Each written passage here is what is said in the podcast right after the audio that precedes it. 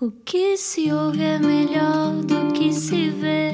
Desliga a TV, era o que faltava.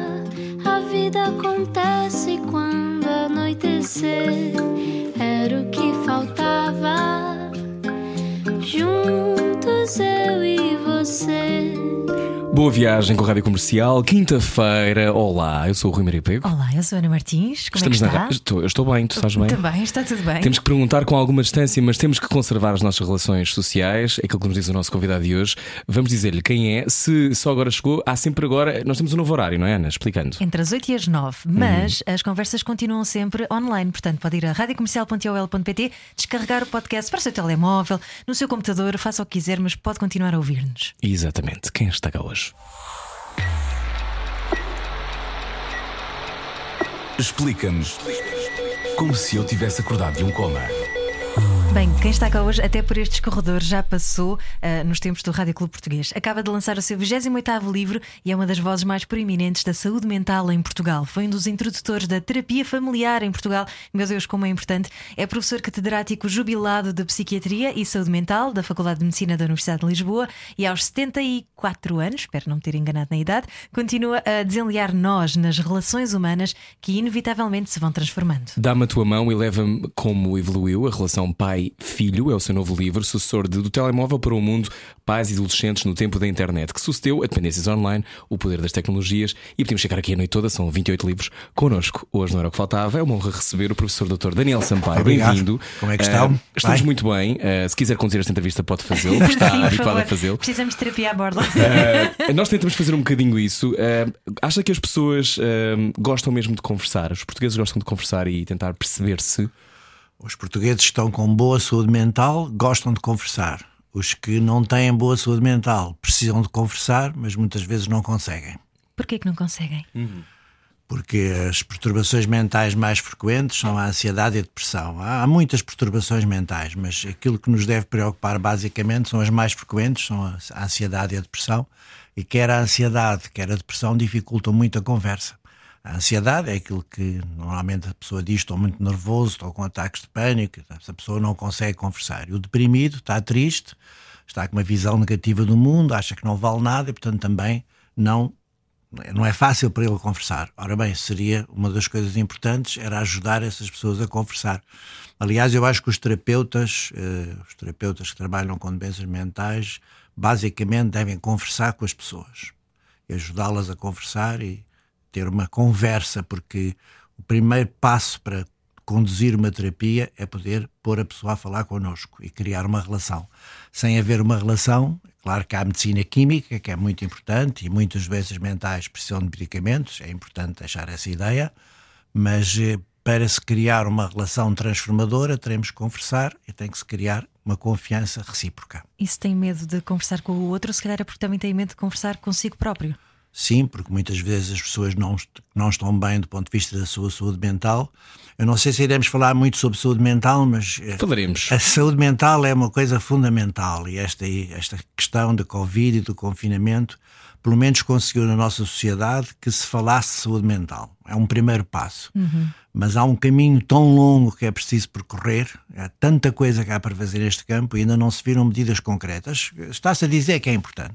Ora, uma das coisas fundamentais da saúde mental é falar dela e pôr as pessoas a falar e, sobretudo, pessoas que tiveram perturbações mentais e que tiveram êxito no seu tratamento poderem dar a cara e dizer: Olha, eu tive um problema, procurei ajuda.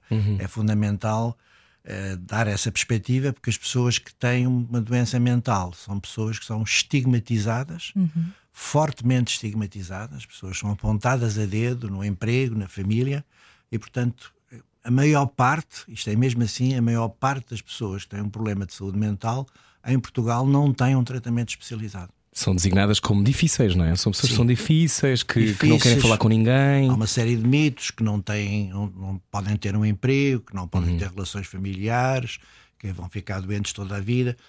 Há uma série de, de situações que fazem com que a pessoa restrinja a procura de ajuda. Há uma coisa que hoje em dia se ouve bastante, ou pelo menos eu já ouvi, que é ah, dizer: Ah, isto hoje em dia também já tudo é depressão. Uma pessoa parece que já não pode andar triste, mas há uma diferença muito clara. Há uma diferença muito clara. Ser, ser triste uh, faz parte da vida. Nós não podemos estar sempre alegres. Há momentos em que estamos tristes, isso é absolutamente normal. A depressão é uma doença. E a principal mensagem que se deve dizer é que a depressão é uma doença. Tem sintomas, tem uma progressão, eh, pode, nos casos graves, terminar em suicídio. Portanto, é preciso dar esta ideia que é uma doença que se deve tratar como uma doença do estômago ou do pulmão. Mas, infelizmente, o que nós vemos, sobretudo em Portugal, Portugal isso é muito marcante, as pessoas preferem dizer que têm um cancro e dizer que têm uma doença mental. É exatamente assim. E se nós observarmos, por exemplo, num supermercado ou, ou num café, as pessoas falam com grande à vontade da doença física e escondem a doença mental. E, portanto, a doença mental, a doença mental tem muitas vezes uma face oculta e as pessoas vão sofrendo sem procurarem ajuda. Isso é vergonha? Vergonha e medo da crítica, porque as pessoas são de facto criticadas. Por outro lado, há extraordinários avanços na medicina, por exemplo, a cardiologia, uma especialidade uhum. nos últimos 20 anos, avançou de uma forma extraordinária. Os tratamentos que há à procuração hoje em dia são extraordinários, não há outra palavra. Uhum. E a saúde mental progrediu, a psiquiatria progrediu, mas não tanto como nós esperávamos. É, a partir dos anos 80, 90, não há avanços muito significativos no uhum. tratamento das doenças mentais. Porquê? Por uma questão de dinheiro. É. é. É, não houve, não tem havido investigação por parte da indústria farmacêutica no sentido de novos fármacos. Uhum. Agora estou a falar não da ansiedade e da depressão, mas estou a falar das doenças graves, como a doença bipolar e como a esquizofrenia, são as doenças uhum. mentais mais graves.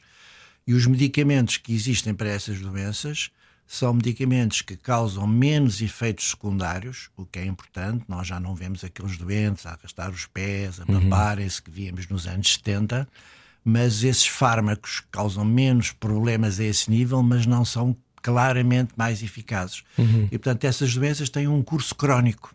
Portanto, uma pessoa que tem uma esquizofrenia, uma perturbação bipolar, na grande maioria das situações vai tê-la a vida toda. E depois aí falham as outras coisas. Quer dizer, se nós temos medicamentos que são úteis, precisaríamos depois ter uma série de apoios a nível da família, apoios sociais, do emprego protegido, e depois isso falha tudo. Professor Daniel Sampaio estava a dizer que uh, muitas vezes tem de optar por medicação, mas reparei que fez aí uma espécie de uma ressalva. Há de facto uma profilaxia quase que se pode fazer para nós mantermos a nossa saúde mental uh, uh, intacta, vamos chamar-lhe assim. Sim, e com coisas, há duas coisas muito simples que são absolutamente fundamentais para a boa saúde mental: é o exercício físico e a boa alimentação. Uhum. Uh, se nós tivermos uma alimentação cuidada, e aí não estou a falar de obsessão para comida saudável, porque acho que de vez em quando nós temos que comer comida não saudável. Senão também é um transtorno obsessivo compulsivo. Exatamente. como um hambúrguer. Há, há, como pessoa, um hambúrguer. há pessoas que são completamente fanáticas de comer só uh, uh, comida saudável, não é isso que eu estou a falar, mas temos que comer predominantemente comida saudável, ter uma alimentação cuidada em todas as idades, desde a infância até às pessoas mais velhas e depois o exercício físico, é uma coisa muito pouco falada em Portugal. Embora haja mais pessoas a fazer exercício, uhum. e de alguma forma o confinamento pôs mais pessoas a fazer exercício mesmo em casa, foi uma das poucas vantagens do confinamento, mas o exercício físico tem uma ligação direta com a boa saúde mental. Por uma razão química, porque se nós fizermos exercício, o nosso cérebro liberta substâncias, que já só ouviram falar muitas vezes, as endorfinas, que têm um efeito calmante. Por isso é que nós ouvimos uma pessoa dizer: Estou muito cansado, saí do ginásio, estou muito cansado, mas sinto muito bem. É exatamente isso. Uhum. Ora bem, se as pessoas tiverem uma boa alimentação e tiverem um, um exercício físico regular, estão a fazer a profilaxia em relação à sua saúde mental, estão a prevenir a doença mental. Isso é válido para a depressão, para a ansiedade, Uh, mesmo há estudos neste momento que dizem que as pessoas que fazem exercício físico regular ao longo da vida têm menos Alzheimer. Uhum. Isso é uma coisa que é muito simples e que é gratuita. Uhum. Correr na rua, andar em passo Subitamente os portugueses quiseram todos ir correr à rua. Também foi aquela coisa de. Sim, mas é preciso que isso continue. Continua, Porque claro. sentiram engaiolados, se calhar, não claro. é? Claro. Um, acha que já conseguimos ter a percepção do impacto real que isto pode ter tido na saúde mental? O que nós sabemos é que seguramente a ansiedade e a depressão aumentaram. Uhum. Eh, tenho ouvido dizer que aumentou o suicídio, é cedo para dizer, não sabemos, porque o suicídio está muito ligado à depressão. Ainda é cedo, é preciso deixar passar algum tempo para ver se os casos de suicídio que existiram existem sempre, de alguma forma estão relacionados com o confinamento. Acho que ainda é muito cedo para dizer. Esperemos que Agora, que seguramente, seguramente houve mais perturbações da esfera da ansiedade. São de vários tipos, são eh, ansiedade geral, são fobias, são ataques de pânico, várias coisas que não interessa agora entrar em grande pormenor, mas isso aumentou e aumentaram, aumentaram as situações depressivas que muitas vezes estão relacionadas, que é se a pessoa estiver muito ansiosa, depois acaba por não poder fazer a sua vida e fica deprimida. Portanto, essas duas situações aumentaram. Eh, nós temos uma resposta nos serviços públicos que não é muito boa.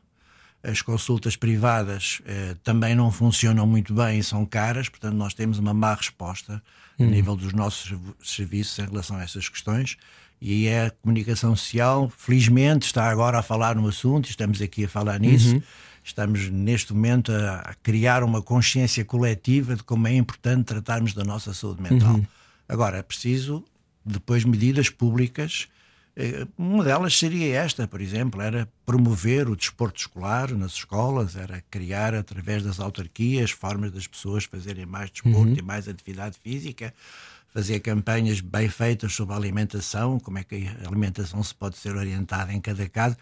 Nós estaremos a promover indiretamente uma boa saúde mental. E depois aquilo que eu disse inicialmente, não ter medo, quem se sente mal pedir ajuda. Isso que eu ia perguntar. Como é que alguém sabe que é a altura de pedir ajuda? Bom, é, a saúde mental eh, define sobretudo pela, pelo mal-estar em relação a si próprio, pode ser pontual. Para ser autoestima? Sim, mas a autoestima é um conceito um pouco vago, porque a autoestima depende da relação amorosa, depende dos lindos sapatos que eu comprei, depende do meu êxito profissional ou não, portanto tem uma, uma gama muito grande. Ok. Mas claro que sim, a autoestima é, é importante. Mas há um sentimento que é a pessoa, de uma forma mais ou menos prolongada, sentir que não está bem. Sentir-se inquieta, sentir-se em tensão psíquica, começar a não dormir, começar a ter falta de apetite, ou pelo contrário, pelo contrário, ficar eh, extremamente voraz na sua alimentação.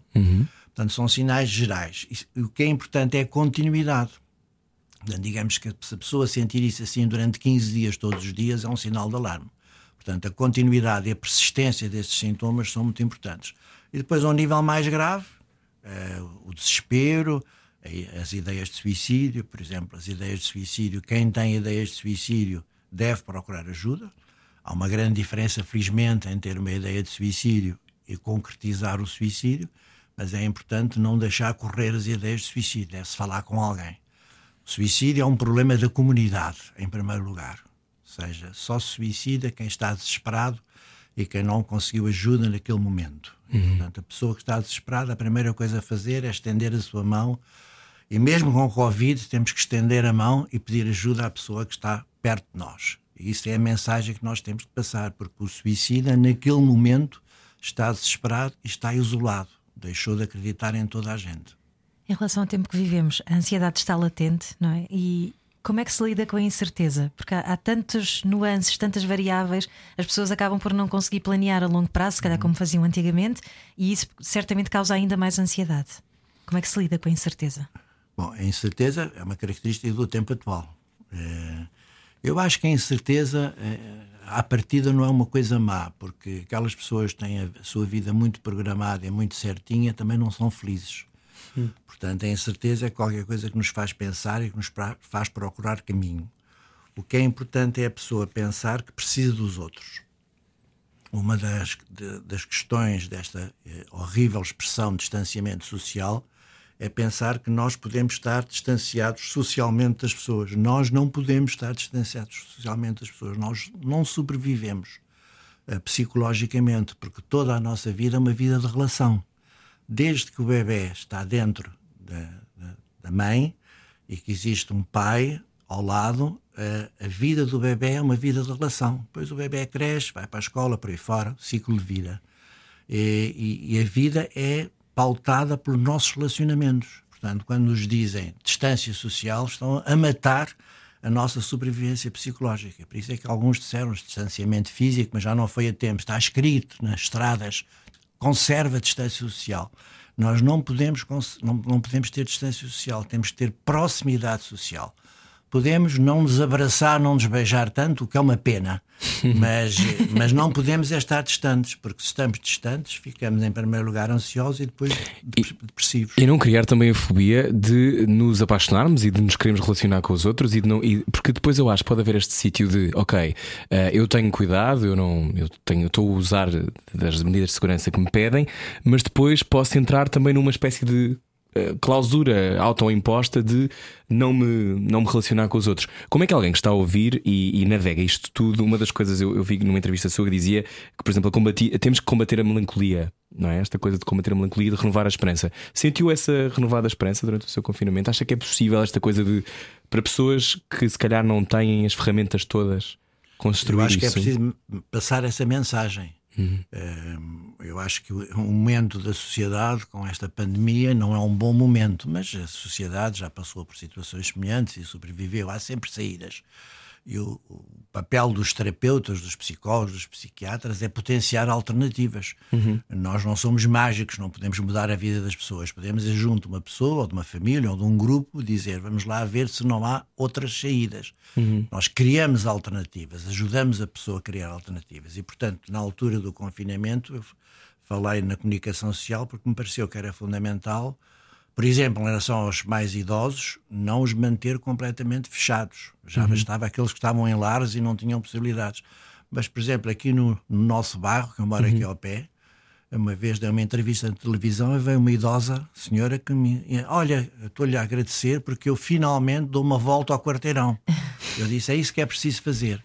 E, portanto, nós temos que criar uh, esperança, temos que perceber que estar fechado e estar isolado não é bom aquilo que o Rui estava a dizer há bocado das relações amorosas, e se eu gostava de saber o que é que se passou, estão alguns estudos em curso, uhum. que são as, as, relações amorosas que se interromperam ou que não se iniciaram por medo. Portanto, pessoas... há muita gente a identificar-se agora. Sim, sim. Eu, sim. eu já ouvi isto muitas vezes. Porque as pessoas tiveram medo do seu relacionamento e, e não se aproximaram daqueles que desejavam amar. Uhum. Isso, evidentemente, também em termos da sua saúde mental, ou se quiserem, em termos da sua satisfação pessoal, é uma coisa má. Portanto, nós temos que ter cuidado, mas não podemos criar barreiras no relacionamento entre as pessoas. Essa é a parte mais preocupante para mim uh, uhum. de, desta pandemia, porque as outras coisas vão se resolver, as outras coisas vai haver vacinas, vai haver tratamentos, uhum. a ciência vai conseguir dar essa resposta. O problema é o que é que a pandemia causou no nosso relacionamento interpessoal. Sobretudo, se calhar, nos mais novos, né, adolescentes, nomeadamente, que estão a, aprender a relacionar-se e estão precisamente na fase de descoberta e que ainda não sabem, se calhar, como podem reagir a esta nova realidade.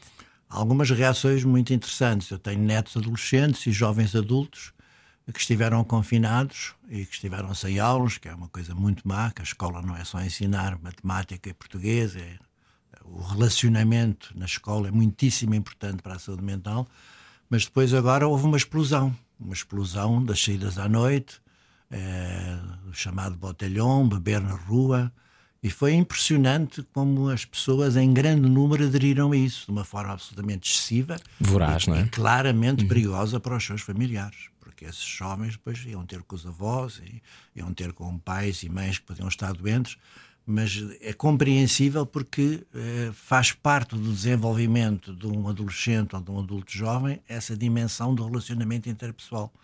Esperemos que agora, com a normalização das escolas, volte tudo um bocadinho a haver um bocadinho mais de contenção e cuidado. Claro. Continuamos a conversar a seguir com o professor Daniel Sampaio. Venha daí. Boa quinta-feira com a Rádio Comercial. Há mais depois disto. Acabou agora uma relação? Não vai ficar sozinho. Era o que faltava. Com Rui Maria Peco e Ana Martins. Na comercial.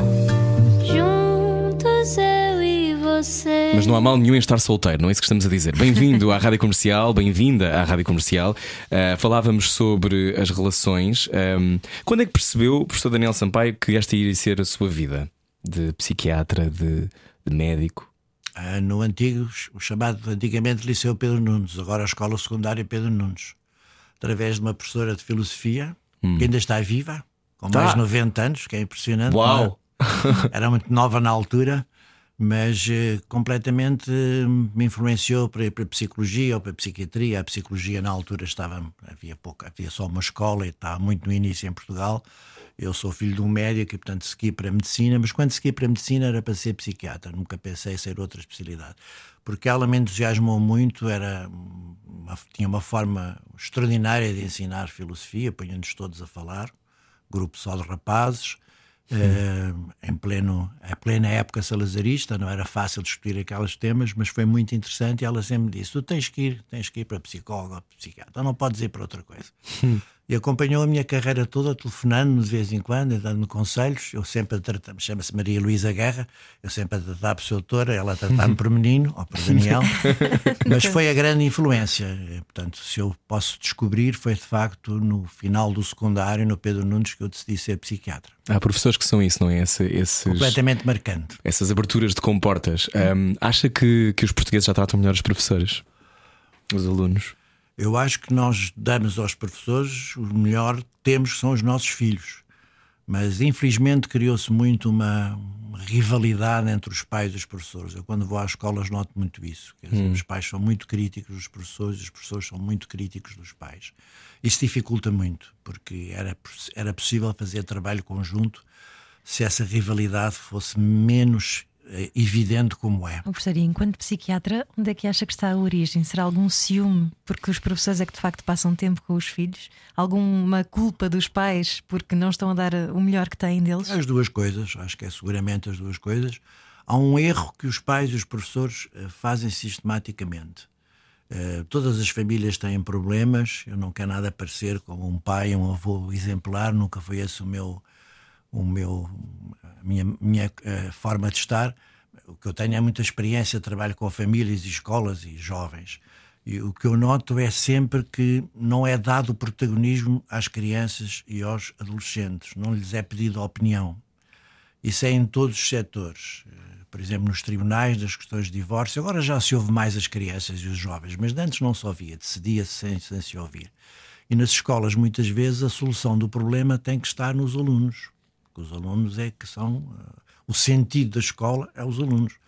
E quer pais, quer professores, muitas vezes eh, rivalizam em, à procura de soluções e seria muito melhor, de facto, que os, os alunos, quer em casa, quer na escola, pudessem ser mais ouvidos. Por exemplo, a questão de indisciplina, que é uma questão muito importante na escola atual. Uh, e, e disciplina é, agora não houve, mas quando a escola voltar a funcionar normalmente, vai outra vez haver muita indisciplina. Ora bem, eh, a solução da indisciplina tem que passar pela modificação da sala de aula.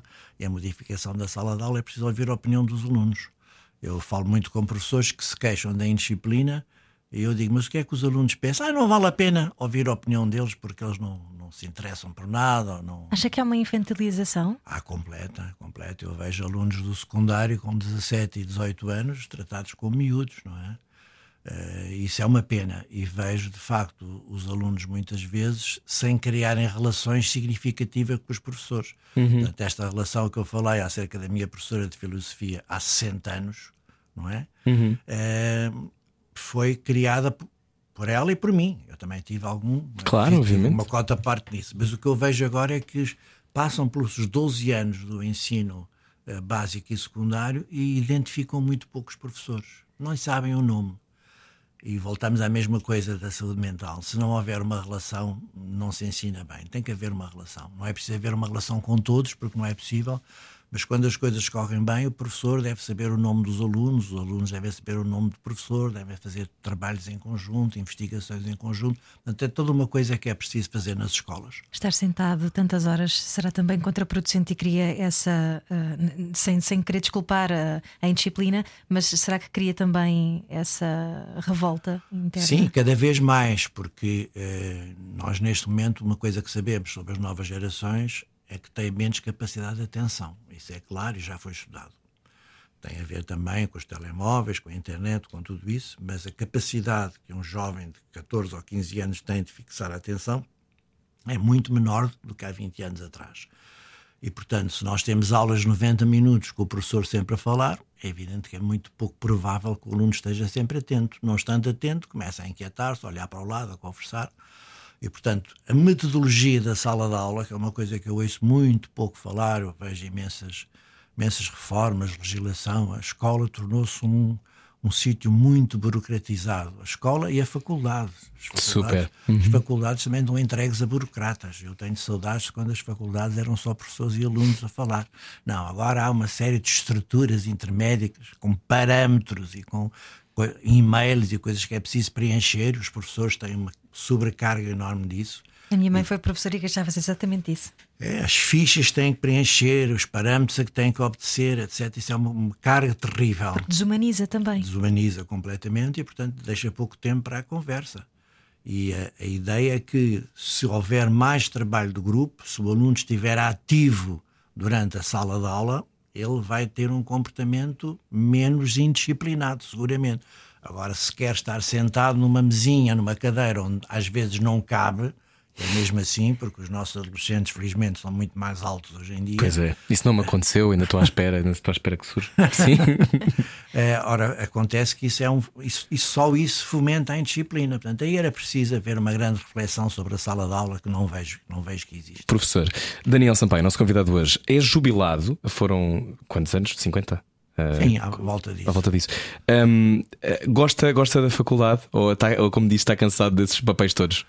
Não, eu gostei muito, da, eu estive, estive muitos anos da, da faculdade até atingir o, ser professor catedrático, depois uhum. a jubilação é uma forma delicada de nós dizemos a reforma, porque aos 70 anos aquilo é inevitável na função pública, a pessoa pois. tem que deixar, eu estava muito bem aos 70 anos, trabalhei até à véspera, era professor catedrático e diretor de serviço, as pessoas diziam, ah, vai-se embora, então agora amanhã já não vem. Eu disse, não, estou cá, estou a trabalhar.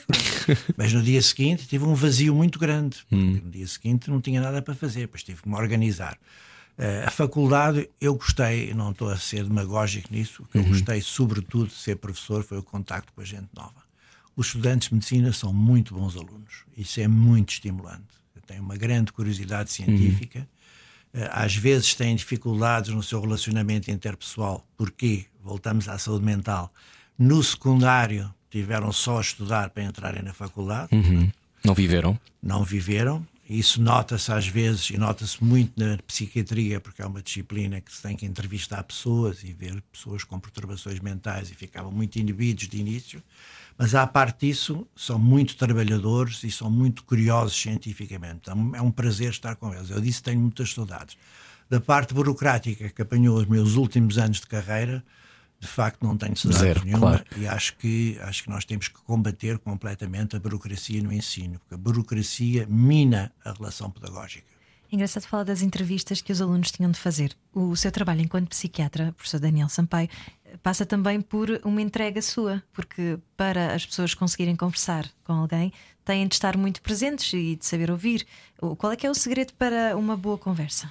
O segredo de uma boa conversa é tentar perceber no nosso entrevistado, portanto, no nosso doente ou na pessoa com problemas, que há pessoas que nos consultam que não estão doentes, têm problemas existenciais, são coisas diferentes. Hum. Há muitas pessoas que nos perguntam questões de amor, de relacionamento com outros, questões familiares, com os pais e eu não tenho uma doença, tenho um problema existencial, digamos assim.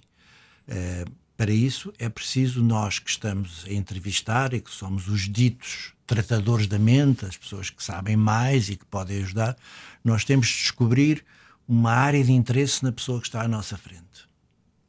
Uh, eu costumo fazer isso imaginando essa pessoa pequena, criança ou adolescente. E por exemplo, pode ser um, um, homem muito agressivo, assim, da vossa idade, com 30 ou 40 anos, e aí é muito desagradável às vezes essas pessoas contarem-nos coisas que bateram na mulher e que maltratam os filhos, etc. É uma coisa muito dolorosa ouvir isso. Mas depois quase sempre vamos à procura e há uma criança perdida. Uma criança que não foi amada, uma criança que foi hostilizada, que foi uh, psicologicamente abandonada e, portanto, a partir daí eu crio um elo de interesse. Depois há coisas que ajudam, não é? Uh, do início falar um bocadinho do tempo, agora falar da pandemia, falar do clube desportivo. São aquelas coisas que quebram o gelo e que são, e que são importantes para estabelecermos a relação. E ainda se surpreende passar tantos anos a conversar com tantas pessoas diferentes. Nós somos assim tão parecidos uns com os outros? Não, nós somos muito diferentes uns dos outros e nós temos critérios para classificar as doenças mentais que foram úteis, porque ainda sou do tempo em que não havia critérios para classificar as doenças. Hoje em dia nós temos uh, manuais que nos, que nos, permitem dizer o diagnóstico é A e não é B. Isso está bastante seguro hoje em dia na psiquiatria, porque há critérios muito bem definidos para as doenças mentais. Também é preciso dizer isso. Eh, a propósito da diferença entre tristeza e depressão. Antigamente chamava-se depressão a tudo. Não, nós sabemos que há vários tipos de depressão e quais são as suas características. Isso é muito importante e ajuda-nos, mas é, é, sempre preciso criar é, uma zona de interesse recíproco. Ou seja, eu tenho mais capacidade de ajudar uma pessoa se essa pessoa for importante para mim. Uhum. No livro que eu, que eu acabei de publicar, que falaram no início, eh, eu faço um diálogo com um doente imaginário, que é o resumo de vários doentes, e que é um doente que tinha alguma coisa a ver comigo. E o que é interessante nessa conversa é que justamente as coisas que o doente diz repercutem no terapeuta. Nós chamamos isso ressonâncias. Uhum.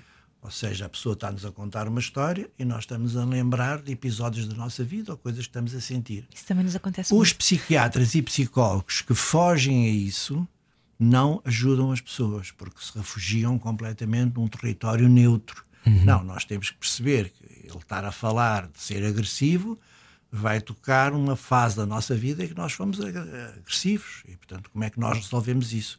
Esse, esse movimento de vai e vem com a pessoa que está à nossa frente ou com a família, que às vezes trabalho com famílias, uhum. é, é preciso estar sempre a, a fazer-se e não nos podemos uh, confinar no sentido de ver os critérios de diagnóstico e receitar o medicamento. Porque isso é justamente o contrário da relação que é necessário estabelecer. Quando há uma, uma doença um, do foro da saúde mental numa família, toda a família fica doente, não é? Um, eu já vivi isso, sei que isso acontece com muitas famílias. Uh, quando trouxe para, ajudou a também introduzir em Portugal a terapia familiar, uh, as famílias um, hoje em dia acham que conseguem descodificar melhor este tipo de coisas ou continua a ser um enredo uh, que tem sempre muitos episódios, até ao momento em que a família toda percebe que tem que uh, ajudar e que tem que fazer parte. A aceitação de uma, de uma doença mental na família é sempre muito difícil porque uhum. está muito associada à culpa. Portanto, Onde é que eu falhei? Enquanto é pai, enquanto mãe? pai, até como irmão, não é? Como que irmão, é que eu podia ter feito que não fiz para que a pessoa tivesse ou não melhor uhum. ou pior. Uhum. Isso é constante é impressionante nas questões do suicídio. Quando existe um suicídio numa família, a culpa arrasta-se por gerações. A geração seguinte continua a pensar o que é que o meu antepassado poderia ter feito uhum. para evitar o suicídio na família. Qual é a vantagem da terapia familiar? A terapia familiar é faz circular a informação e as pessoas podem é, dizer aquilo que estão a sentir e podem encontrar dentro da família forças positivas, porque todas as famílias, mesmo aquelas que estão numa fase muito muito difícil, com muita destruição, com muita hostilidade, aí a terapia familiar pode ajudar a uhum. modificar essa visão do problema. E a conciliar leituras, não é? Do mesmo Sim, problema. Exatamente isso. Uhum. isso. Acho que esse é o papel, é a aceitação do outro e a possibilidade de se trocarem impressões sobre a situação. Porque não há dúvida, houve um tempo, é, a história da psiquiatria é muito fascinante. Houve um tempo em que se disse que não havia doenças mentais, que eram todas provocadas pela sociedade. Uhum. Foi uma época que se chamou de antipsiquiatria eh, que foi nos anos 70 aproximadamente. Ora bem, hoje em dia sabe-se que há doenças mentais bem determinadas, com princípio, meio e fim, digamos assim, mas não há dúvida que eh, a maneira como numa família se olha para o problema pode ser positiva ou não. E tudo que seja o criticismo, a hostilidade numa família dificulta extraordinariamente a melhoria da pessoa que está com esse problema. Uhum. A empatia é um, é um fator que que acha que hoje em dia é melhor sentido, porque a sensação que eu tenho muitas vezes é com este, com este individualismo, com a nossa tendência para estarmos fechados nos telemóveis, com embora nós vejamos mais histórias do que nunca e consumamos mais uh, entretenimento do que nunca, nem sempre somos capazes de empatizar com a dor do outro. Um, acha qual é, que, qual é que é a maneira de empatizarmos mais? Porque muitas pessoas que nos estão a ouvir agora, se calhar não, não é o seu caso que está a ouvir agora, mas há pessoas que têm mesmo dificuldade em sentir as emoções dos outros, não conseguem uhum. perceber. As emoções são designadas de alienígenas, não só porque não têm os exemplos, não cresceram com eles, ou porque como é que se resolve isto? Isso leva-nos a uma questão muito importante que são as relações amorosas atuais hum. e a fragilidade das relações amorosas prolongadas ou supostamente prolongadas. Estou a falar agora das relações eh, heterossexuais ou de pessoas do mesmo sexo, é exatamente igual, que é outra coisa que é preciso eh, desmantelar. É que o amor não é seguramente só o amor entre o homem Claro. e a mulher, pode ser entre duas mulheres, entre dois homens, e uma família pode ser eh, constituída por um casal do mesmo sexo com filhos. Portanto, a família já não é aquela coisa tradicional do tempo de Salazar, de pai, mãe e filhos, e a mulher em casa a trabalhar e o pai. Nada disso existe hoje em dia, portanto, existem muitas configurações para as pessoas serem felizes. Agora, a grande dificuldade é justamente aquilo que o Rui estava a dizer, que é a pessoa sair de si própria, porque a sociedade atual favorece muito o narcisismo e a autocontemplação. Eu estou bem com o meu telemóvel, estou bem com o meu iPad, estou bem a ver a minha série.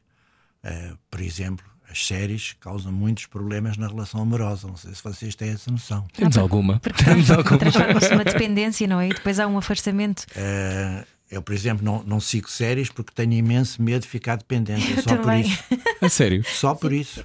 Não, não tenho Netflix, sou muito criticado pelos meus netos por não ter. E tem sete Tenho netos, mu- não é? Muita gente a criticar. Tem muita gente a criticar, mas eh, e tenho uma certa pena, porque sei que há às vezes séries muito boas, muito boa qualidade, mas tenho o horror de ficar dependente, é? Do que quer que seja.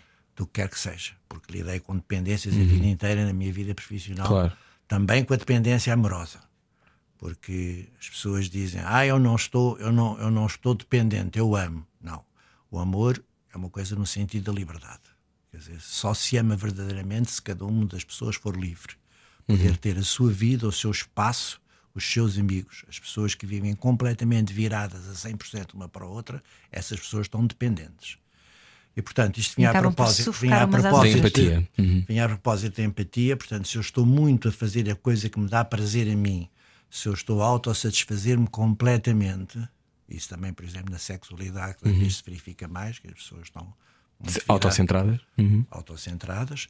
Portanto, se eu faço isso, eu não vejo o outro. Ora, o segredo da relação poder durar é eu perceber ou sentir o que é que o outro está a vivenciar naquele momento. Portanto, eu tenho que me colocar completamente dentro do outro, o que é muito difícil por vezes.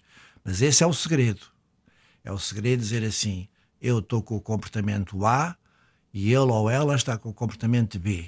Agora, o que é que está a gerar em mim o comportamento A e nele ou nela o comportamento B?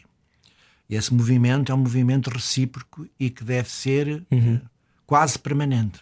Mas há essa des- desconexão entre casais. ah, há muita gente que não se apercebe de que está a ficar desligada e depois, quando de repente acorda, se calhar já há um afastamento tão grande, não físico, mas emocional entre as pessoas, que, que parece que já há um fosso cavado. Porquê que as pessoas não se apercebem muitas vezes que essa de- desconexão começa a acontecer? Essa é uma pergunta pertinente, mas difícil. Eu acho que o mais importante numa relação amorosa é não, de- não deixar instalar a rotina e o tédio. Portanto, eh, quando a, eh, quando a relação é muito rotineira e as pessoas fazem sempre as mesmas coisas, estão sempre com as mesmas pessoas e têm sempre os mesmos comportamentos, ficam em tédio. Depois ficam entediadas de estar em tédio e depois passam do tédio para a guerra. E, portanto, Pois é, do tédio para a guerra. quem quer ter uma. Há pessoas que não querem ter uma relação prolongada. É perfeitamente legítimo. Não temos todos que ter os mesmos registros, não é? Exatamente. E temos que aceitar que há pessoas que querem ter relações episódicas eh, e que não querem ter. Agora, muita gente procura ter uma relação prolongada. E quem quer ter uma relação prolongada tem que perceber que diariamente tem que construir uma relação diferente. É mesmo assim. Eh, Então, o meu, não meu mestre americano dizia que uh, marriage is a horrid state. Portanto, é muito difícil estar sempre com uma pessoa. Mas viver sozinho é pior, não é? Eh, na, na ideia dele é que eu quase, que- quase, quase que subscrevo. Ora bem, essa luta permanente tem que ser mesmo uma luta permanente, porque as pessoas não ficam apaixonadas para sempre, isso não é possível. As pessoas podem depois construir uma relação de amor, de companheirismo, de cumplicidade, de partilha, que dá muito trabalho a construir. Então é não desistir do outro. Nunca desistir do outro, a não ser que seja absolutamente impossível continuar, porque nós temos uma, uma taxa de divórcios impressionante em Portugal, cerca de 60% neste momento, que é muito muito importante, uma das mais altas da Europa. Fazia ideia que era 60 mil. É, já ultrapassámos, Muito. já ultrapassámos a metade, mais metade dos casamentos. Aqui não temos estatística da, da União de facto, e como vocês sabem, agora muita gente não casa, não é? Uhum. Sim. Mas dos casamentos, cerca de 60% terminam em divórcio. E o divórcio é em todas as fases da vida. Portanto, há avós que se divorciam com 60 anos. E, portanto, o elo conjugal está muito frágil. Eh, E era preciso perceber porquê. E há muitas razões, mas eh, há muito pouca reflexão sobre isso. Agora, quem quer manter uma relação, como eu dizia há bocado, tem que ter a preocupação de lutar por ela, porque senão entra, ent- entramos no tédio. Não fez é- séries. E como, é que se sabe, e como é que se sabe se é para manter ou se é para mudar? Ah, isso é uma ótima pergunta. Que é o que alguém está a fazer no carro neste momento, a pensar: o que é que eu faço à minha vida? Eu acho que eh, aos casais novos, assim da vossa idade, quer sejam do mesmo sexo, quer sejam de sexo diferente, o que eu digo sempre é que eh, não se pode pensar logo em ruptura depois da primeira crise. Isso é que é muito impressionante. Os casais novos têm uma primeira crise, até porque eh, se uniram muito apaixonados. As pessoas hoje em dia unem-se muito apaixonadas, com grandes expectativas de bem-estar sexual, de vida em comum. Tudo Uma isso lógica Disney, quase, não é? Completamente. Aliás, em- há festas de casamento que é exatamente isso. Parece, parece a Disneyland, é exatamente isso. e depois a vida do dia a dia é muito difícil. A vida do dia a dia é muito difícil. E, então o que acontece é que depois a pessoa tem uma primeira crise, uma primeira desinteligência, uma primeira guerra e diz: Ah, isto não dá. É a frase típica: Isto não dá. Não dá, vou-me separar. Ora bem, isto é que não se deve fazer, porque deve-se procurar perceber o que é que se passou e tentar superar essa crise algumas vezes e depois verificar se estamos a caminhar num sentido de maior satisfação dos dois. Porque às vezes há uma pessoa que está satisfeita e outra está muito insatisfeita, mas é preciso que os dois lutem para perceber melhor o que está a passar. Ou seja, a reflexão sobre a relação amorosa é uma coisa absolutamente fundamental. Não é preciso falar muito sobre isso. É isso que eu lhe ia perguntar. Se as pessoas E falam. aí são sobretudo as mulheres que querem analisar a relação. Guilty. E os homens têm mais, têm, é um efeito de género muito interessante. Os homens têm mais dificuldade em falar sobre a relação. Nem sabem, normalmente eu fico a olhar tipo o quê? Mas mesmo entre homossexuais eh, é assim, não tem que ser, eh, não é um Uhum. claro, exclusivo, não é um claro. exclusivo dos heterossexuais. É, e portanto, é preciso que as pessoas reflitam e parem um bocadinho para pensar. Isso, é- mas é, é um trabalho mais feito individualmente, não é discutir a relação ou fazer uma espécie de psicanálise ao outro, a passar-se isso porque não entendeste com a tua mãe ou com o teu pai, isso é péssimo. É preciso refletir um bocadinho e verificar o que é que se pode mudar no dia a dia. E às vezes há pequenas coisas do dia a dia, pequenos reconhecimentos do que está a passar com o outro que são muito importantes para a relação progredir. Então a seguir vou perguntar-lhe como é que se quebra um, um- um attachment, no fundo, quando, quando é uma dependência e não é, e não é essa relação que se calhar é saudável, mas continuamos a falar no podcast, é, pode ouvir, já sabe, em radiocomercial.ol.pt. A seguir fica com a Ana Isabela Roja, já sabe, o professor Daniel Sampaio, que entretanto continua connosco. No resto era o que faltava. Adeus, até amanhã. À noite parecemos todos mais bonitos. Era o que faltava. Com Rui Maria Pego e Ana Martins. Na comercial. Olá, bem-vindo ao podcast do Era o que Faltava. Extra, extra, isso o que é que está a fazer na sua vida, não sei, mas continuamos a conversa com o professor Daniel Sampaio. Como é que há pouco dizia que eh, os casais têm dificuldade em aguentar uma primeira, uma primeira crise? Eh, mas muitas vezes também, alguns de nós, também porque temos um contexto Disney na cabeça, como falámos há pouco, temos também dificuldade em cortar. Cortar relações tóxicas da nossa vida. Como é que conseguimos definir uma relação tóxica, na sua opinião? Uma relação tóxica é contra a liberdade, falámos disso há pouco. Portanto, eu eh, vejo o amor entre duas pessoas eh, como uma situação de bem-estar, de prazer, com momentos de dificuldade, mas eh, trabalho muito, quando trabalho com casais, trabalho muito o espaço individual. A relação tóxica é aquela que mina o espaço individual de um ou dos dois elementos do casal. Eh, portanto, não há liberdade para a pessoa poder usufruir das coisas que gosta porque fica dominado pelo outro. Normalmente há um indivíduo que é mais forte, digamos assim, na relação, que esmaga o outro, e essa pessoa fica esmagada, dependente, e depois não consegue libertar-se porque tem terror a ficar sozinha, muitas vezes. Portanto, é o vazio, é o pensar que as pessoas podem ficar sozinhas e vão ficar muito mal, ou então que vai acontecer qualquer coisa ou outro. Eu, por exemplo, já segui vários casais heterossexuais ou no mesmo sexo em que, que estavam juntos com receio que o outro se suicidasse. Portanto, porque o outro dizia: se tu me largas, eu suicido-me. Eh, eu atiro-me da janela, eu faço Exatamente. isto e faço aquilo. Portanto, isto é uma manipulação. Na ameaça, não é? Isto é uma manipulação que prende completamente outra pessoa. Por exemplo, na violência doméstica. Violência doméstica acontece muito isso. Portanto, vamos ver agora a violência doméstica entre o homem e a mulher, que é o que se fala mais, embora também existam outras violências Existe, domésticas. Claro. Vamos falar nessa é que é mais falada. O que acontece é que é um homem violento e uma mulher vítima, e o que se passa é que a mulher vai acreditando sempre que ele se vai regenerar e tornar uma boa pessoa. E, portanto, eh, tem sempre esta ideia que foi a última vez que ele foi violento. E depois ele é violento mais uma vez e mais uma vez e a pessoa continua a acreditar. As pessoas às vezes perguntam porque é que essa pessoa aguentou tanto tempo. Uhum. Bom, essa pessoa aguentou tanto tempo, em primeiro lugar, porque não há muitas formas de apoio e, e de fuga. E de fuga.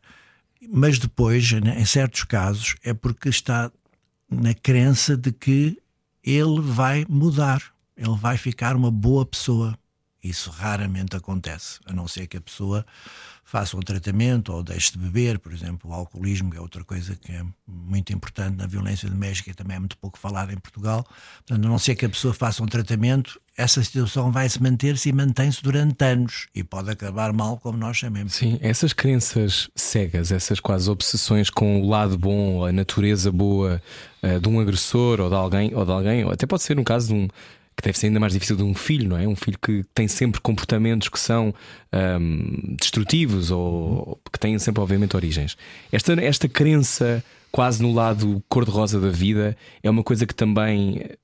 É uma coisa portuguesa ou é uma coisa que. Não, isso penso que é universal. É universal. Está ligada à relação amorosa. A relação hum. amorosa tem sempre uma dimensão de querer salvar o outro, tornar o outro melhor. Um hum. pai em relação a um filho Portanto, o filho tem comportamentos às vezes completamente disruptivos, mas o pai acha que vai conseguir dar a volta à situação. Uhum. E também numa relação amorosa entre dois adultos. Eu vou conseguir que ele seja bom ou que ela seja boa.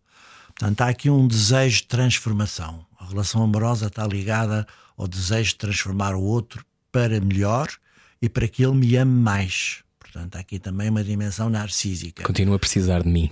Exatamente. Uhum. E portanto há sempre essa crença. E depois o que vai acontecendo é que o tempo vai passando e a guerra vai se tornando cada vez mais grave. Também entre pais e filhos. Portanto, entre pais e filhos, normalmente os problemas começam uhum. na infância, as pessoas pensam que começam na adolescência, mas não começam na infância, mas uh, aparecem com mais força na adolescência. Então o que acontece nessas alturas é que há conflitos muito graves, mas há sempre a crença do pai que vai conseguir melhorar o filho e perdoar e ele vai tornar-se bom sem ser preciso fazer nada para isso. Ora, isso muitas vezes não acontece. E porquê que há essa tentativa de tentarmos moldar os outros? Os filhos, os. Eu acho que isso é uma coisa narcísica. Eu acho que é uma autocontemplação de que nós somos bons e queremos fazer os outros melhores. Uma arrogância, não é? Uma arrogância. Uma arrogância hum. narcísica. Eu sou muito bom, eu sou capaz de transformar. Eu, sei mais. eu vou aguentar. Isso é uma coisa um bocado primitiva nossa também, não é? Sim, sim, mas muito lesiva depois da relação, porque a certa altura, por exemplo, entre pais e filhos, a certa altura é preciso dizer: não, não, tu, tu tens que ir à tua vida. Há filhos, filhos de 30 anos continuam a viver em casa dos pais e a maltratar os pais. É exatamente assim, não há uhum. outra palavra. E são coisas que vêm desde a infância desse filho e da relação que se estabeleceu entre os pais e esse filho. Isso é perpetuado. Por falar em relação pais e filhos, o seu último livro chama-se Dá-me a tua mão e leva-me. Como evoluiu a relação pai-filho? Eu reparei há pouco que quando falou da mãe ter o filho na barriga frisa logo e o pai ali ao lado. É muito importante uh, falar-se do pai enquanto uh, papel fundamental na, na, na família, na, na, sociedade, e que só agora se começa a falar mais. As guardas são tendencialmente partilhadas, antigamente só se via. Há a licença de paternidade. Há a licença de paternidade, que ainda é curta, mas que lá chegaremos. Um, o, o, papel do pai, de facto, transformou-se. É, uma, é uma revolução. É uma revolução. Uhum Uh, e é uma coisa do século XXI. As primeiras investigações sobre o papel do pai, estudadas cientificamente, são 2002. Uh, portanto, no início do século XXI. E depois, desde a altura até agora, há cada vez mais investigação sobre o papel do pai durante a gravidez, aquilo que se passa no homem durante a gravidez da mulher, aquilo que se passa no homem quando o bebê nasceu, o bebê é pequeno em relação entre pai e filho, e o que se passa nos casais do mesmo sexo que adotam uma criança, porque isso é muito interessante, não é? Uhum. Uh, ou seja, neste momento nós podemos afirmar com segurança, e o livro fala disso, que existe uma assinatura biológica da parentalidade. Portanto, quem é pai e está a tomar conta de uma criança, uh, uh, o seu cérebro modifica-se e isso foi durante muito tempo muito esquecido, não foi estudado. Eu lembro-me que fui pai nos anos 70 e eu ocupava muito pouco do meu filho, que tem agora 40 e tal anos, porque isso era Usava calças à boca de sino, professora, só para ter uma ideia. Acho que sim. Acho que sim. Só para imaginar, estava aqui a imaginar. Imagem. Estava a imaginar. Acho, acho, que sim, mas em, em termos da relação, do, do, sobretudo do meu primeiro filho, um, ehm, eu achava que aquilo era uma tarefa da mãe e que eu tinha que ajudar Felizmente, na geração dos 30 anos, os que são pais agora não pensam assim e têm um papel muito importante. Uhum. E esse papel muito importante foi reconhecido no próprio cérebro, porque os primeiros estudos que fizeram foram com mulheres. Portanto, estudou-se o cérebro das mulheres e como é que elas reagiam ao choro do bebê, porque sabia que uma mãe era capaz de distinguir o choro do filho entre vários bebés que estavam a chorar. E o cérebro reagia. Mas depois houve um senhor que em 2002 resolveu ver o que é que se passava no cérebro dos pais e verificou-se que os pais também reagiam. E depois há uma série de alterações no homem, sobretudo a seguir ao nascimento do filho, muito interessantes, que têm a ver com as hormonas, com a diminuição da testosterona, a diminuição do desejo sexual, virar-se para a criança e a sua ocitocina, que é a hormona do amor e que tem a ver com a ligação entre as pessoas, aumentar. Portanto, essa parte biológica seguiu ao mesmo tempo da parte social em que os homens tiveram que se ocupar mais das crianças porque as mães estavam todas a trabalhar. E, portanto, uma questão de justiça não podia ser só o pai, só, só a mãe, tinha que ser o pai e a mãe. Portanto, isso aqui é uma revolução. E neste momento nós vemos, basta andar na rua para vermos pais jovens com os bebés de uma forma completamente uhum. diferente. O livro fala sobre essa evolução, desde os anos 70 até agora. O que ainda falta é aquilo que tivemos a falar até aqui que é perceber exatamente o que é que se passa na relação amorosa entre duas pessoas. Quando duas pessoas se amam, nós sabemos que a ocitocina, que é essa hormona que aumenta, que as pessoas ficam mais próximas. Mas ainda não sabemos o que é que de facto leva a que essas pessoas tenham dificuldade a manter a relação. Que é o grande problema da relação amorosa hoje em dia. E aí insisto, porque é muito importante passar esta ideia é a relação amorosa entre um homem e uma mulher, ou entre duas mulheres, ou entre dois homens. É a mesma coisa. E eu, no meu consultório, vejo problemas da relação amorosa exatamente igual eh, destas diversas configurações. Ainda não percebemos exatamente o que é que faz que aquele casal, perceber que aquele casal que tanto se amou e decidir, decidiu ir viver em conjunto, porque é que entrou numa crise tão grave. Deixe-me extrapolar aqui um bocadinho uh, e, e, ligar à, à questão dos filhos falou que o homem, uh, portanto, baixa a testosterona. Há também aqui um fenómeno de quase. Uh, supostamente deveria ser uma multiplicação do amor, mas se calhar às vezes há uma canalização maior para uh, os filhos. Depois há a questão de alguns homens terem ciúmes dos filhos, algumas mães terem Alguns ciúmes. pais não quererem ser pais alguns quando, pais quando não quererem. chega a criança. Exatamente. Uh, o fator filhos, e, e, que me perdoem todos os filhos que, eu, que estão a ouvir e que não, não achem que são culpados por, pela separação dos pais, nada disso, não é isso que estamos a dizer, mas o fenómeno filhos destabiliza completamente uma, uma relação. Como é que se consegue voltar a harmonizar? É, é um, é um trabalho, é uma reinvenção completa de uma relação. Há bocado a Ana falou em prevenção e profilaxia. Hum. É esse o caminho. Ou seja, um casal não pode ter um filho sem ter meditado profundamente o que é que é ser pai e mãe, ou ser dois pais ou duas mães. Uh, e, portanto, é preciso. Eu, eu, defendo no livro que se deve fazer uma consulta pré-natal, ou seja, que o casal deve procurar um pediatra, um psicólogo, um médico de família, alguém que se interesse por estes temas e que os ajude a refletir a profunda mudança que significa viver só com um companheiro ou com uma companheira e passar a viver com uma terceira pessoa. Uhum. As pessoas muitas vezes não pensam nisso e desejam profundamente ter um filho, só que não percebem, começam logo por não perceber pelo parto, porque o parto é considerado uma coisa maravilhosa e o parto não é assim uma coisa tão maravilhosa como isso, num ambiente hospitalar, com imenso sangue, então agora o Covid, sem as pessoas lá poderem estar, portanto, não é nada uma coisa fácil. Depois o puerpério, seguir ao parto, é muito difícil para a mulher, muito cansativo e muito difícil. Depois é preciso não excluir o companheiro e continuar ligado à pessoa com quem se está. E depois introduzir na vida familiar o ser que acaba de nascer. Tudo isso pode ser perspectivado antes. Como é que vocês se vão organizar? Eu falo num livro, numa expressão que nunca mais me esqueci, de uma pessoa que me disse: Isto foi terrível, que isto foi da cerveja à fralda.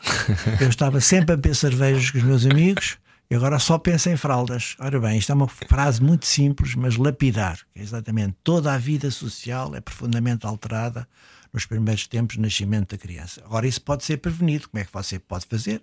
Será que você não pode, uma vez perceber, ou continuar a estar com os seus amigos, etc. Por aí fora. Claro. E, portanto, nós temos que andar um bocadinho antes e não ir atrás do prejuízo, que é o que acontece muitas vezes a pessoa depois tem um problema, depois procura ajuda. Uhum. E às vezes há dissonância na forma como educar os Sim. filhos, não é? E o casal até pode estar muito bem quando está sozinho e uh, os filhos estarem presentes é um fator de tensão. Sim, é um fator de tensão, pode ser um fator de união. Eu tenho esperança, e falo no livro sobre isso, que esta capacidade que têm agora os dois elementos do casal de tomarem em conjunto conta da criança possa servir para unir a sua relação passada aquela fase de turbulência. Mas isto é apenas uma secreta esperança. Um, a turbulência também existe na velhice? Mas o envelhecimento não é nada uma coisa boa. Não. Não. Perde, sobretudo, muita capacidade física. Uhum. Eu noto isso para mim, que eu percorri ao país e agora já não faço isso. As deslocações cansam. Uhum. Quer dizer, o meu cérebro acho que está bom, por enquanto, Uhum. mas eh, há, um, há um desgaste físico que é muito mau na- nas pessoas mais velhas. A energia, perde-se energia. É preciso descansar mais, é preciso Uhum. repousar mais. Aquela coisa que a velhice traz experiência, é verdade. Isso, por exemplo, é muito útil na clínica. Uhum. Pessoa ter visto Já viu muito, não é? é muito útil na clínica e dá segurança às pessoas. Agora, eu desejaria muito ter menos 20 anos, não é? Com o que sabe agora, não é? O que sei agora. Uh, tem 74? Feitos há dois dias. Parabéns. Parabéns. Obrigado. Um, 74 anos e estava a dizer que, que trabalhou até à véspera da sua jubilação. Um, quando, quando pensa, um, quando olha para, para si e também para, para pessoas da sua idade, acha que nós eh, sabemos o que é que nos acontece? Conseguimos ter essa, essa coisa do processo que nos Não, vai acontecer? Falou-nos do vazio, quando que sentiu? Não, as pessoas muitas vezes vão. Eu, eu acho que há uma coisa que se discute muito que é o sentido da vida, que é uma coisa muito complicada, não é? O que é que é o sentido da vida? Eu acho que as pessoas vão tendo vários sentidos na sua vida ao longo do tempo. Agora, há muitas coisas que nós fazemos sem pensar. E quando se chega ao envelhecimento, percebe-se que houve coisas que foram muito impulsivas, que foram muito fanáticas, é, que nós fomos exagerados e agressivos, como podíamos ter sido mais tolerantes. Isso é uma das poucas coisas boas que o envelhecimento traz. Por exemplo, em relação à terapia familiar, eu fui muito fanático. Eu queria muito impor a terapia familiar em Portugal e dizia que a terapia familiar servia para tudo. Eh, e hoje em dia sei que a terapia familiar é muito importante para certas situações, mas noutras não dá, não é? É preciso perceber o que é que estamos a falar. Eh, Também penso que se para se impor uma ideia nós temos que defender com convicção, mas teria sido melhor se eu tivesse sido mais tolerante e mais compreensivo. Faço essa autocrítica. E a, a velocidade a que vivemos eh, também não nos deixa. ehm, há pessoas que são obcecadas com o novo, conhecemos algumas, em- temos algumas em comum. Esta coisa com, com, a, com a novidade, com os novos nomes, com os novos discursos, é uma coisa que, que assim o, o incomoda, ou não? Eu adoro trabalhar com gente nova. Seria péssimo se só falasse com pessoas da minha idade. Eu trabalho com adolescentes e, e tenho pessoas com quem Mas falo. tem que haver lugar para todos, não é? Sim, tem que haver lugar para todos, tem que haver, eh, tem que haver eh, compreensão para as diversas fases da vida e para as diversas pessoas. Agora, as novas gerações são, são fundamentais. eh, são fundamentais por causa, sobretudo, da energia. Porque as novas gerações, pelo menos aquelas pessoas que estão bem, com boa saúde mental e que são criativas, são fundamentais porque têm um entusiasmo que a pessoa mais velha não tem. É muito difícil uma pessoa ter um grande entusiasmo quando já tem alguma idade, porque se começa a pensar mais na morte. Pensar na morte não é uma coisa boa, e quando se tem 30 anos pensa-se muito pouco nisso. Sim. Assusta-o pensar na morte? Assusta-me imenso pensar na morte. Eh, Eu acho que a morte é completamente irracional. Eu detesto o discurso de racionalizar a morte, eh, dizer que, que é um fim, que todos nós vamos morrer, que podemos ter uma vida eterna, que eh, vamos morrer em paz. Eu detesto esse discurso. A morte é uma coisa. Nunca vi ninguém ao longo da minha vida profissional que quisesse morrer. Nunca vi. Nem pessoas que me diziam vou-me suicidar amanhã. Eh, algumas suicidaram-se. Mas há sempre uma ambivalência, há sempre uma parte da pessoa que quer continuar a viver. É nesse local, nesse, nesse lado que nós nos colocamos como psiquiatras Claro. e psicólogos. Ou seja, o momento em que a pessoa se está a suicidar, se ela for ajudada naquele momento, ela adia esse momento e a crise pode passar. Por isso é que precisamos ter serviços de prevenção do suicídio, telefones de ajuda e médicos disponíveis e serviços disponíveis. E portanto, a morte é muito irracional porque é muito desconhecida. As experiências das pessoas que eh, estiveram a morrer e que recuperaram são experiências que são pouco esclarecedoras. É um túnel branco, é? sabe-se muito pouco sobre isso. E portanto, a morte é assustadora. Como é que se ultrapassa eh, uma circunstância como essa, que é deve ter seguido milhares de pessoas ao longo da sua carreira? Sim. Como é que se ultrapassa quando, quando sabemos que aquilo que estamos a tentar adiar, não é? Aquilo que estamos a tentar fazer com aquela pessoa é inadiável e acontece, como um suicídio? Bem, eu tive algumas pessoas que, que tratei que se suicidaram. Foi uma, foi uma coisa muito difícil, porque dá muita culpa. Embora não seja eh, para ninguém resolver. A é? ideia é que se podia ter feito sempre uma coisa diferente. Estou-me a lembrar de um jovem que se suicidou. Eu, na altura, tinha uma coisa que não é da vossa geração, que era um pager. Não havia telemóveis. Bip. Um bip. Uhum. E ele contatava constantemente por bip. Eu dizia, vinha falar com, venha falar comigo. Eu ia adiante aquilo, adiante. E houve uma vez que o bip não funcionou. Ele suicidou-se. Eh, uma semana antes, eu tinha recebido em minha casa às quatro da manhã. Ele disse: Vou-me suicidar. Eu disse: Não, venha ter comigo às quatro da manhã. E estivemos a falar e a situação resolveu-se. Porque é isso, foi a ajuda imediata às quatro da manhã. Dessa vez o BIP não funcionou e ele suicidou-se. Ora bem, eu eh, comecei a pensar o que é que eu podia ter feito diferente, falado mais com ele, ter dado outra medicação, etc. Não me desculpei com o BIP e, portanto, há uma sensação de impotência e de culpa muito grande. E às vezes nós interrogamos sobre o nosso trabalho. Mas aí eu, das poucas casos que isso me aconteceu, felizmente, o que eu disse foi: não, eu tenho que ajudar-me mais e tenho que trabalhar melhor. Eu sempre trabalhei com pessoas que se vão suicidar. Porque há colegas meus que dizem: nunca nenhum doente me se suicidou. Eu disse: bom, então é porque você nunca trabalhou com doentes graves e que se podiam suicidar. Eu trabalhei toda a vida no hospital com doentes muito graves e o consultório sempre tive doentes graves.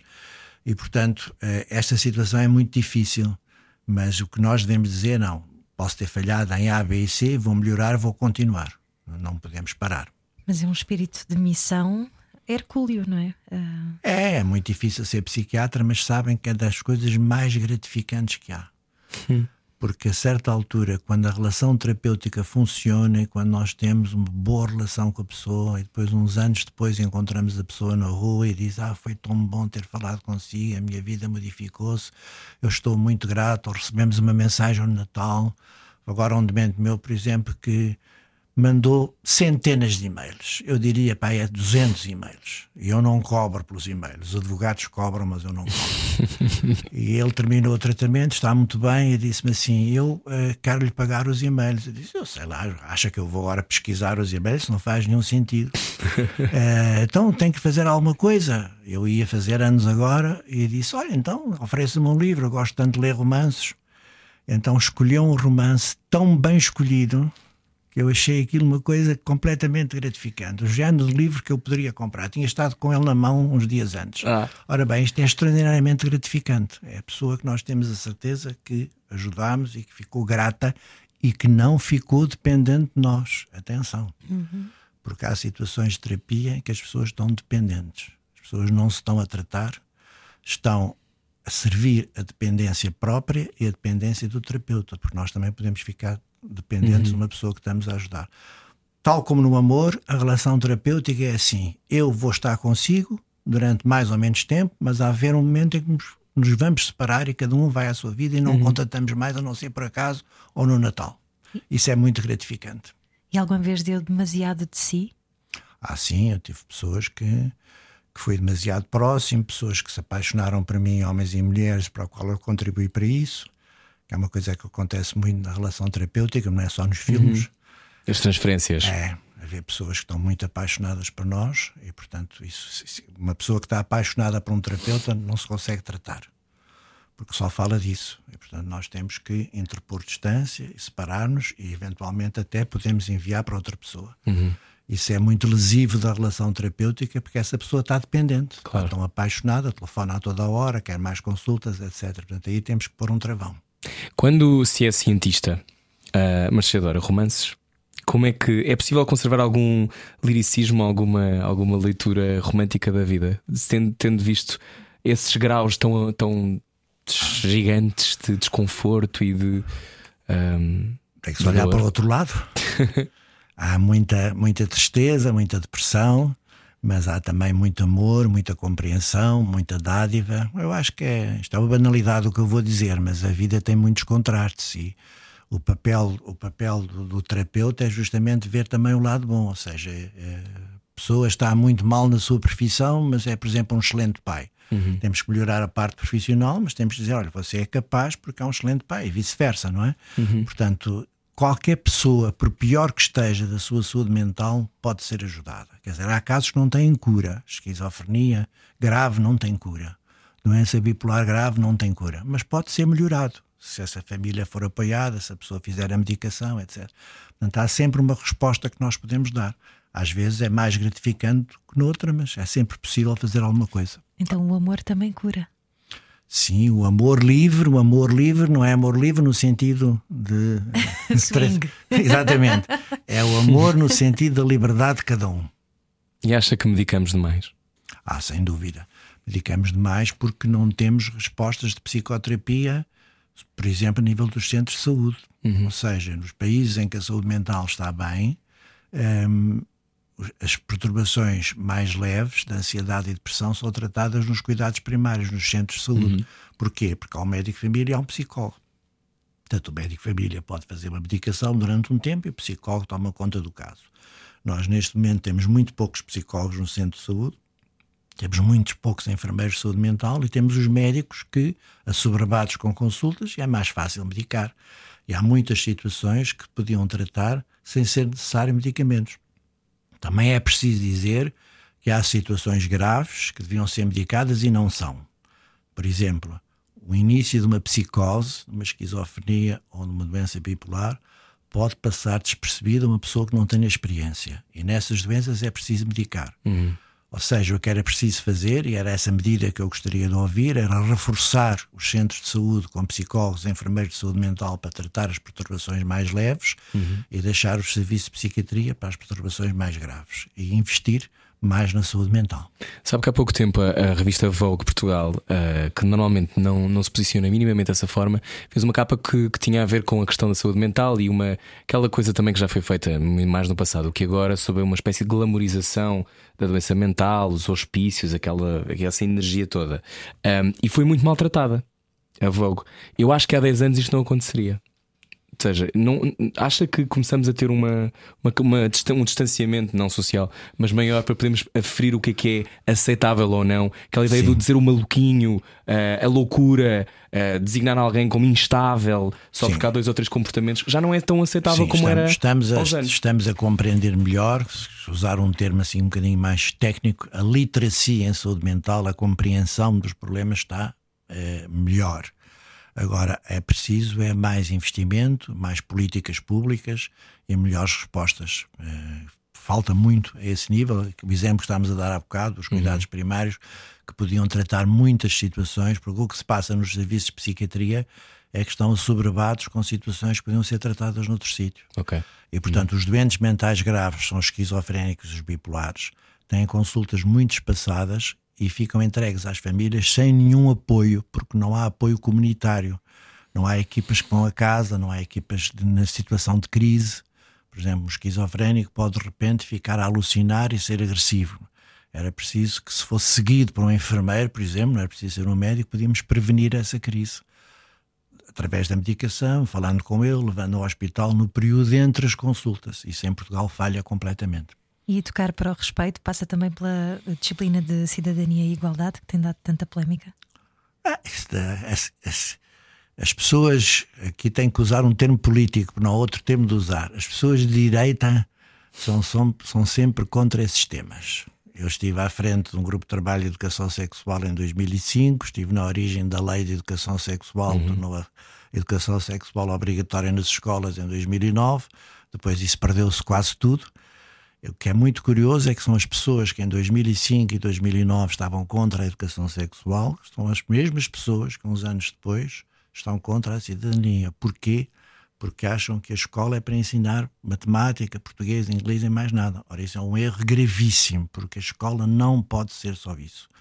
As crianças e os jovens estão tantas horas na escola, passam-se tanta coisa na escola que tem a ver com o respeito, como a Ana estava a dizer, com o relacionamento interpessoal, que se esses temas não forem trabalhados, a escola não corre bem. E, portanto, a escola tem o dever de tratar desses temas. Por exemplo, a educação sexual é fundamental, não é por causa da pílula e do preservativo, que isso é muito simples de ensinar. O que é difícil de ensinar é porque é que não se pode ser violento no namoro. Uhum. Por exemplo. Ou que um não é um não. Exatamente. Uhum. É, porque as pessoas são violentas no namoro, é natural que sejam violentas na relação amorosa na idade adulta. Isso pode-se prevenir mais uma vez. Portanto, essas, essas áreas não tradicionais, digamos assim, na escola são fundamentais. Tudo tem a ver com as emoções que se passam na escola.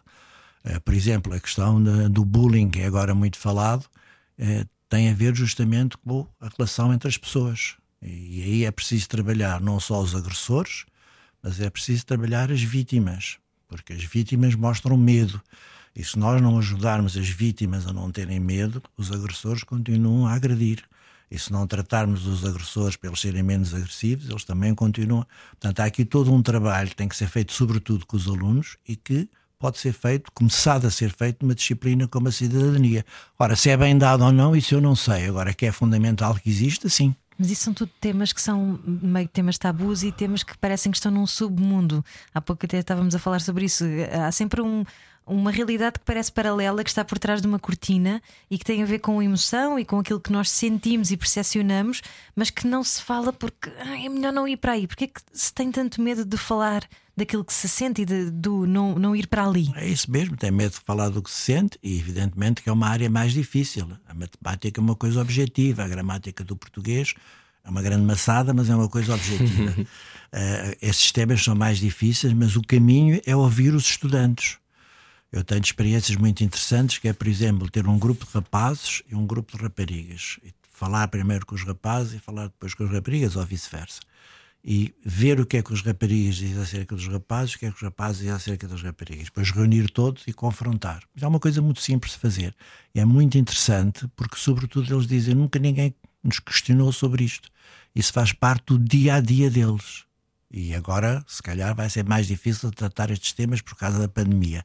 Mas é fundamental. Não estou a menosprezar, menorizar as outras disciplinas, que são estruturantes, como havia, claro. um, havia um ministro de Educação que dizia que só, só as disciplinas estruturantes é que interessavam, não é? As disciplinas estruturantes são muito importantes, mas o que é que se passa no relacionamento entre professor e aluno? Entre aluno e aluna? Muito importante também falar. Sim, e a educação fiscal, entre, outra, entre claro. outras coisas que não fazem parte do currículo. Bom, Daniel Sampaio, professor Daniel Sampaio, nosso convidado hoje, uh, o livro Dá-me a tua mão e leva-me, como evoluiu, evoluiu, aliás, a relação pai-filho está à venda. Uh, são 28 livros.